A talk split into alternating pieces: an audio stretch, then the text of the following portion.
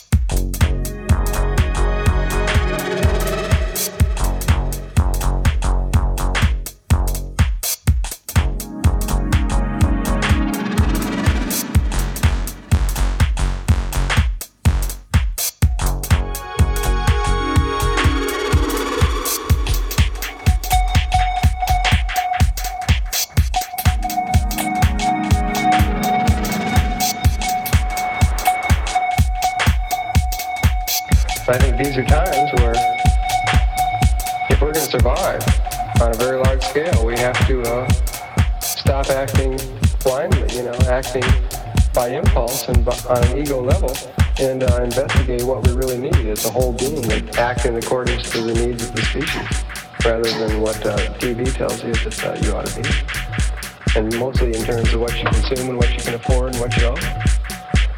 And acid definitely does that. It cuts away the bullshit.